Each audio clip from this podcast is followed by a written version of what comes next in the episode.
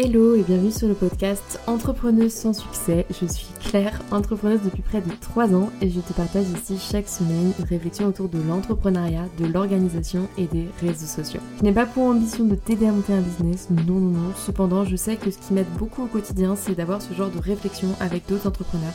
Alors si tu veux me rejoindre dans mon brainstorming, installe-toi, ça va commencer.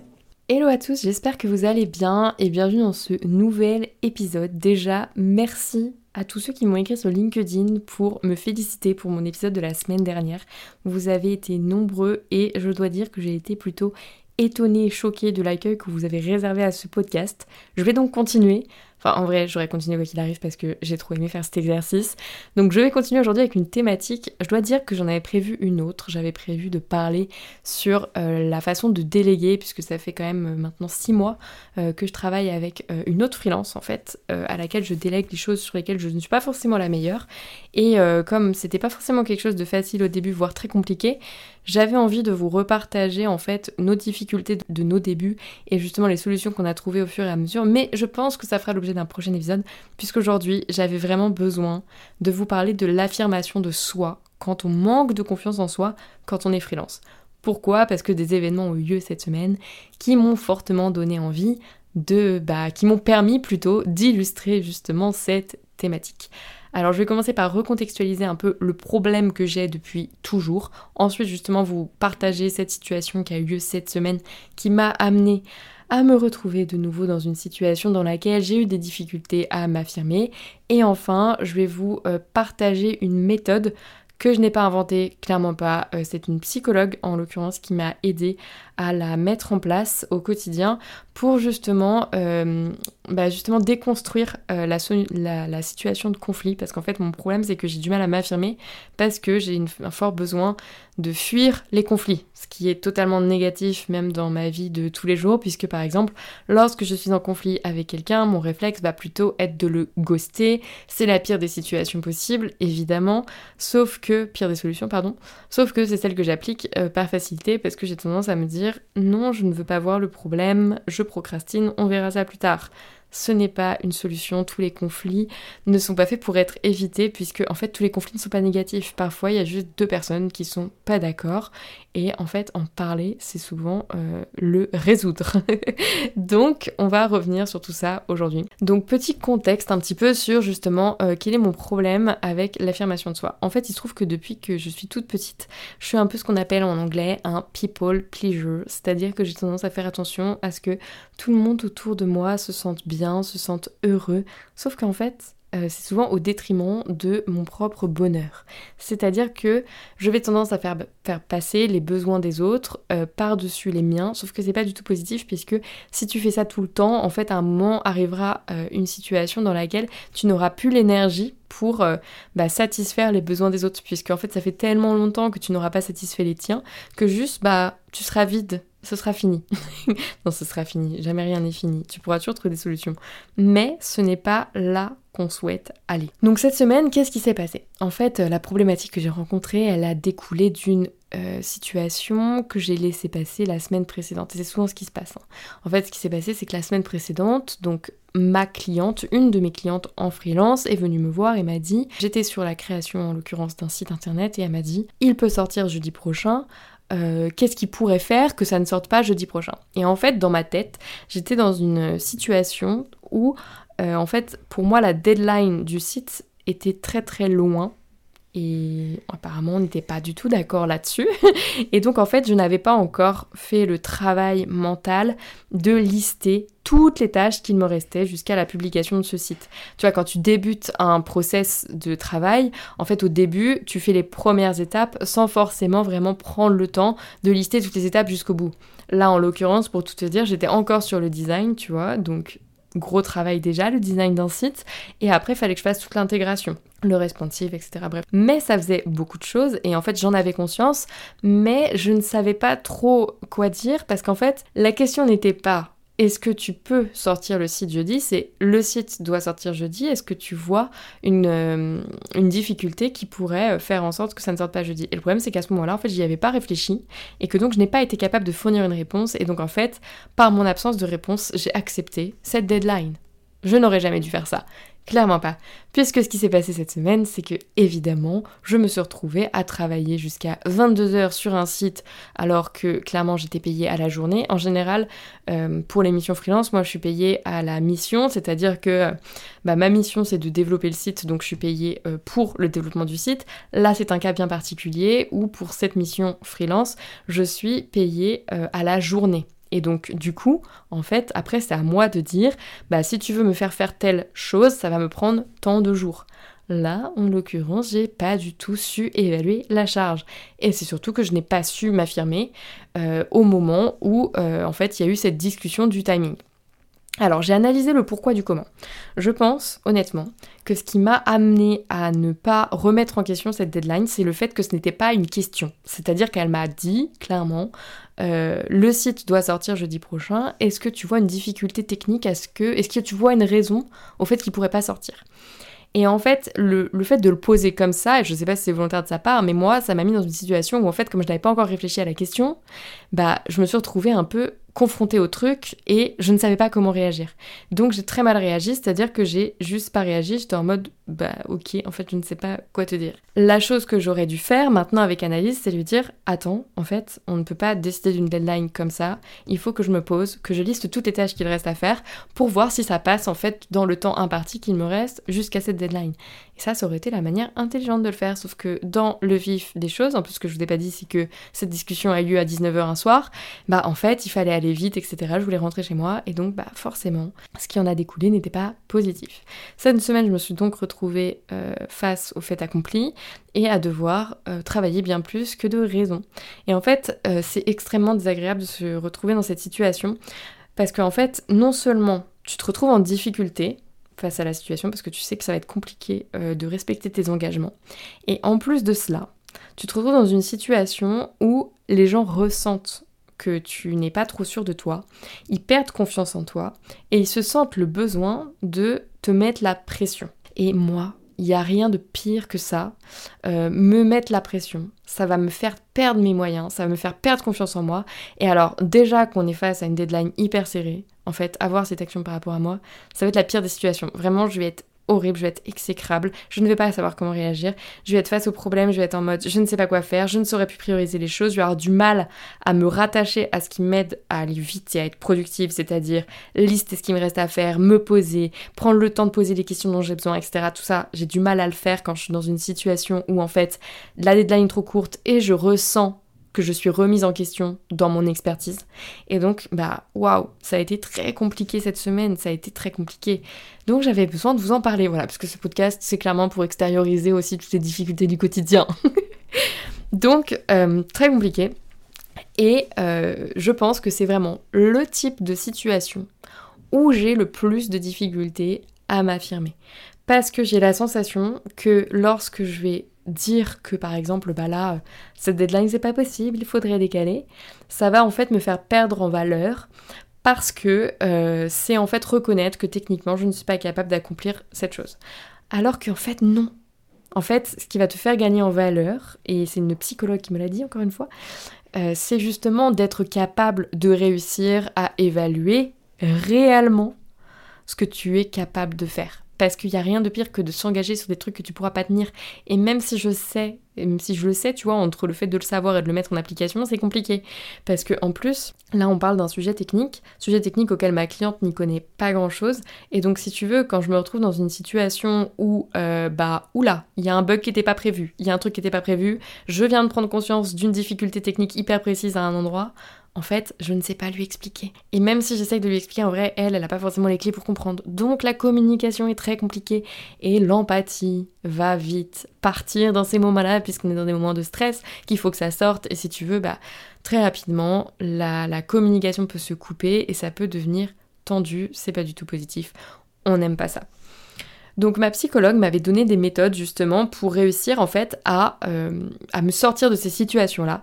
Déjà la première chose, et ça c'est mon copain qui m'a donné cette solution, c'est que quand on te demande quelque chose comme ça, ne t'engage jamais directement. Genre ne dis jamais oui ou non quand on te demande de prendre une décision comme ça. En fait, tu raccroches, tu dis ok, en fait, je vais prendre le temps de réfléchir et je reviens vers toi d'ici quelques heures, quelques jours. Tu donnes une deadline, tu vois. Pourquoi? Parce que ça va te laisser prendre le temps de réellement évaluer, sans que tu sois sous la pression, la contrainte de la personne en face qui attend la réponse, de réellement évaluer la faisabilité de la question en fait. Et moi, ça c'est un problème que j'avais avant, je m'engageais beaucoup trop vite. Maintenant, quand on me pose des questions, en vrai, j'arrive à avoir ce réflexe de ne pas répondre tout de suite et à systématiquement demander un temps pour répondre à la question. Même quand parfois il n'y a pas de question, je dis ok, en fait cette discussion ne me convient pas, il y a un conflit. Donc en fait je vais prendre le temps d'y réfléchir et je reviens vers toi d'ici euh, quelques heures en fait. Et ça permet de vraiment prendre du recul et de vraiment se poser. Et moi en vrai aussi ce que je fais c'est que je consulte les copains pour leur demander leur avis parce qu'avoir un regard extérieur sur, euh, une situation c'est toujours positif. Ça permet pas d'avoir un médiateur parce qu'en arrivé là c'est quand même que tu à un haut niveau de conflit mais ça permet d'avoir un regard extérieur. Est-ce que c'est toi qui es vraiment en train de baliser pour un truc qui n'a pas lieu d'être? Ou est-ce que c'est la personne qui est en train d'essayer de t'exploiter un petit peu parce que ça, ça arrive. Hein. Clairement, en freelance, j'ai envie de te dire, c'est le jeu. L'objectif, c'est de te payer le moins cher possible et de t'en faire faire le plus possible. Nous, en tant que freelance, notre objectif, c'est de réussir au mieux à évaluer le temps que la tâche va, va nous prendre nécessairement pour éviter de se faire surexploiter. Voilà. Et c'est compliqué. c'est très compliqué. Donc la première méthode, c'est de ne pas répondre tout de suite et de systématiquement demander un temps euh, de réflexion. Deuxième méthode, c'est de ne pas éviter le conflit et c'est de vraiment y aller, le solliciter, demander un call quand tu réalises qu'il y a une situation qui mérite justement une discussion, et aller au conflit mais en le préparant, pour éviter que ce soit pas un conflit négatif qui soit sur du reproche et euh, un truc qui ne va rien en sortir de positif, mais que ce soit vraiment sur un dialogue pour réussir à trouver un terrain d'entente en fait. Et donc là, maintenant, c'est sur cette étape, sur les conflits, où c'est vraiment ma psychologue qui m'a aidée. Elle m'a expliqué en fait que déjà, euh, un conflit, euh, factuellement, c'est souvent juste deux personnes qui ont une divergence d'opinion. Et c'est ok, en fait. Et c'est pas forcément grave. Euh, et c'est ok d'en parler. Et c'est même souvent très positif. Parce que plus tu vas laisser durer le truc, pire ça va être. Vraiment. Il faut rentrer dedans tout de suite. Donc, euh, pour les conflits, la méthode, c'est de vraiment prendre le temps de se poser et d'écrire. Là, en l'occurrence, j'ai pris le temps euh, de me poser et d'écrire et ça m'a fait euh, du bien. Et, donc, du coup, c'est comme ça que j'ai pu réussir, en fait, même à verbaliser le fait que je sentais que ça allait être chaud, tu vois. Alors que c'est pas simple de reconnaître que, en fait, on est face à une difficulté. Surtout quand les personnes ne connaissent pas la difficulté technique parce qu'en fait elles sont dans l'incompréhension et donc en fait c'est un risque, encore une fois, risque que je n'aime pas du tout prendre, d'être mis en question dans son expertise. Et en fait, aller au conflit, c'est pas euh, aller euh, sur le champ de bataille, c'est commencer par être en empathie avec l'autre. C'est-à-dire que si tu prépares, si tu demandes un call justement pour mettre concrètement en place la discussion, la meilleure chose à faire, c'est de commencer par parler euh, de l'autre. Parce que personne n'aime qu'on parle de soi. Donc tu commences par dire ok, en fait, voilà, donc dans telle situation, j'ai bien vu que euh, tu t'es retrouvée euh, bah, contrainte de faire ci, de faire ça, euh, que ça a été compliqué, que tu as rencontré telle ou telle difficulté. franchement, pas facile ta vie. non, tu vas pas jusque-là, mais tu, tu, voilà, tu rentres en empathie avec l'autre, tu te mets réellement à sa place pour ensuite aller en fait expliquer que bah voilà, en fait la situation elle t'a amené toi du coup à ressentir bah justement potentiellement euh, un manque de confiance en toi, que ça t'a pas mis dans les meilleures conditions pour euh, accomplir ta mission, que justement toi, tes besoins, c'est euh, de savoir quels sont les deadlines bien plus en amont, de savoir exactement combien, par exemple, de, versions de correction il va y avoir, à quel moment, etc. Et vraiment tout cadrer. Et ça, ça manque bien souvent dans l'émission et c'est aux freelances de cadrer. Sauf que c'est compliqué. Voilà, on va pas se mentir, c'est compliqué. Mais euh, il y a des missions que j'arrive aujourd'hui, moi, à beaucoup plus cadrer parce que elles sont processées. Et donc c'est là que les process, c'est hyper important. Typiquement, je fais de la création de contenu pour Instagram. Tout est processé, c'est pas compliqué dans le sens où, en fait, je sais exactement euh, quelle quantité de contenu je fais par semaine pour tel client? Je sais exactement combien de temps ça va me prendre. Je sais exactement de quelle thématique je dois parler. Je sais exactement à quelle fréquence je fais un reporting et un point avec eux pour qu'on continue à travailler ensemble. Et ça, c'est processé. Mais là, pour ce client, comme je viens d'expliquer, c'est beaucoup plus complexe parce que justement, je suis payée à la journée et non pas à l'action. Et donc en fait, mes missions elles changent tout le temps. Et donc c'est difficile de processer quelque chose et de réussir à réellement euh, évaluer la charge de travail que ça demande. Donc ça pour en revenir au fait que quand tu commences par cette étape de tu rentres en empathie avec la personne, puis tu exprimes tes besoins. La dernière étape, évidemment, c'est d'aller sur une solution d'ouverture où tu lui dis, bah voilà, moi pour respecter mes besoins, à l'avenir, j'aimerais qu'on essaye de mettre en place telle chose, telle chose, telle chose, pour que ça, passe, ça se passe mieux. Et en fait, là, t'es plus dans un conflit, t'es en train d'exprimer qu'il y a eu des difficultés, un problème, et en vrai, hein, je vais te le dire, dans bien des cas, 99% des cas, les autres ils sont pas débiles, hein. ils savent très bien qu'il y a eu un problème et une difficulté. Donc en fait, au contraire, ils sont en mode oui, bah de toute façon, il faut bien crever l'abcès, il faut bien en parler à un moment. Donc ils sont même contents que ce soit toi qui amorce la discussion. Donc, très bonne chose. Et en plus, à la fin, ils en sortent en mode elle m'a proposé des solutions. Ils en sortent pas en mode elle m'a juste fait des reproches. Et il ne faut surtout pas qu'ils ressentent le côté reproche, parce qu'en plus, c'est même pas ce que tu es en train d'essayer de faire. Parce que t'es pas en train d'essayer de faire des reproches, tu es en train d'essayer de faire en sorte que toi, ton travail soit plus simple pour demain. Donc, toujours être capable de, euh, à la fin, proposer des solutions. Donc ça c'était la, méthode que m'avait donnée ma psy et que je trouve marche super bien. Maintenant après entre évidemment le moment où euh, euh, tu le sais et le moment où tu le mets en place, il y a toujours un long moment. Moi, ce que je fais, c'est que j'ai des notes dans mon téléphone où vraiment je prépare tout. Alors, ça peut faire très psychopathe, mais en fait, j'ai euh, même ma petite méthode avec le template, le framework de la discussion. Et en fait, euh, c'est hyper euh, utile euh, et, ça me permet de me sortir de bien des situations où, euh, il y a quelques années encore, je me serais dit, oulala, non mais ça, je n'arriverai jamais à y faire face. Aujourd'hui, je me dis, ok, je suis armée, j'ai des outils, et ça m'aide. En l'occurrence, j'ai particulièrement deux outils en permanence dans mon téléphone et qui me servent tout le temps. Le premier, c'est l'outil simplement de la communication non violente. Euh, si ça vous intéresse d'en savoir plus sur le sujet, là, je vais vraiment le vulgariser. Je vous mettrai des ressources dans la description de ce podcast. Mais donc, la CNV, ça consiste à tout d'abord rappeler les faits, observer la situation. En fait, c'est la seule chose sur laquelle vous serez d'accord dans un conflit. En fait, les faits, euh, ce n'est pas discutable, entre guillemets, ce sont des choses sur lesquelles vous serez tous les deux d'accord. Suite à cela, à partir des faits, parler de ton ressenti, quelles sont les émotions que tu as ressenties, quels sont tes sentiments? Je sais que c'est très compliqué, mais c'est ce qui va permettre à ton interlocuteur de rentrer en empathie avec toi, c'est très important.